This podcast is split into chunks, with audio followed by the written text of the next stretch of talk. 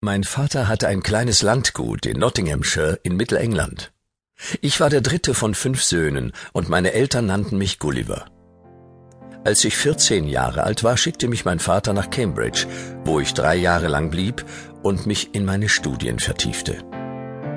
Obwohl ich nur ein klägliches Taschengeld erhielt, waren die Kosten für so ein bescheidenes Vermögen, wie es mein Vater besaß, viel zu hoch. So kam ich in die Lehre zu Mr. James Bates, einem berühmten Chirurgen in London, bei dem ich vier Jahre lang blieb. Kleine Geldbeträge, die mir mein Vater ab und zu schickte, benutzte ich ausschließlich dazu, Schifffahrtskunde und verschiedene mathematische Wissenschaften zu studieren, die man benötigt, wenn man zur See fahren will. Ich war nämlich davon überzeugt, dass mir dies eines Tages beschieden sein werde. Später besuchte ich die Universität in Leiden, wo ich zwei Jahre und sieben Monate lang Medizin studierte, denn ich war der Meinung, dass mir dies auf weiten Reisen nützlich sein werde. Bald nach meiner Rückkehr aus Leiden empfahl mich mein guter Lehrer Mr. Bates als Schiffsarzt an den Kapitän der Swallow, Abram Pennell. Hier blieb ich dreieinhalb Jahre und machte mehrere Reisen in die Levante und andere Gegenden. Als ich nach Hause zurückkehrte, ermunterte mich Mr. Bates, mich in London niederzulassen, und er war es auch, der mich einer Reihe von Patienten empfahl. Da mir allgemein geraten wurde, mein Junggesellendasein aufzugeben, heiratete ich Mary Burton, zweite Tochter von Mr. Edmund Burton. Nach dem Tod meines Lehrers und einem ständigen Rückgang meiner Praxis nahm ich nach Rücksprache mit meiner Frau ein vorteilhaftes Angebot des Kapitäns William Pilchard an, der im Begriff war, mit seinem Schiff der Antelope eine Reise in die Südsee anzutreten. Wir stachen am 4. Mai 1699 in See und hatten anfangs eine durchaus glückliche Fahrt.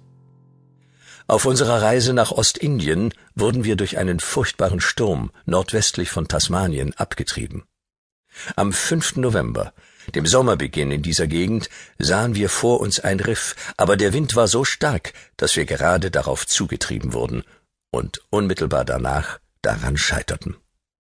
Sechs von uns ließen ein Boot ins Wasser und versuchten von unserem Schiff und von den Klippen wegzukommen. Nach meiner Berechnung ruderten wir ungefähr drei Meilen weit, dann konnten wir nicht mehr, unsere Kräfte waren erschöpft. Wir ließen also unser Boot von den Wogen treiben, und etwa eine halbe Stunde später kenterten wir durch eine plötzlich vom Norden herkommende Böe. Was aus meinen Begleitern und der übrigen Mannschaft geworden ist, kann ich nicht sagen. Vermutlich ertranken sie alle. Ich für meinen Teil schwamm auf gut Glück drauf los, wohin mich Wind und Wogen trieben. Als es fast mit mir zu Ende war, fühlte ich plötzlich festen Boden unter den Füßen, und gleichzeitig flaute auch der schreckliche Sturm ab. Der Strand war so flach, dass ich etwa eine halbe Stunde weit gehen musste. Es war nach meiner Schätzung ungefähr acht Uhr abends, als ich das Ufer erreichte.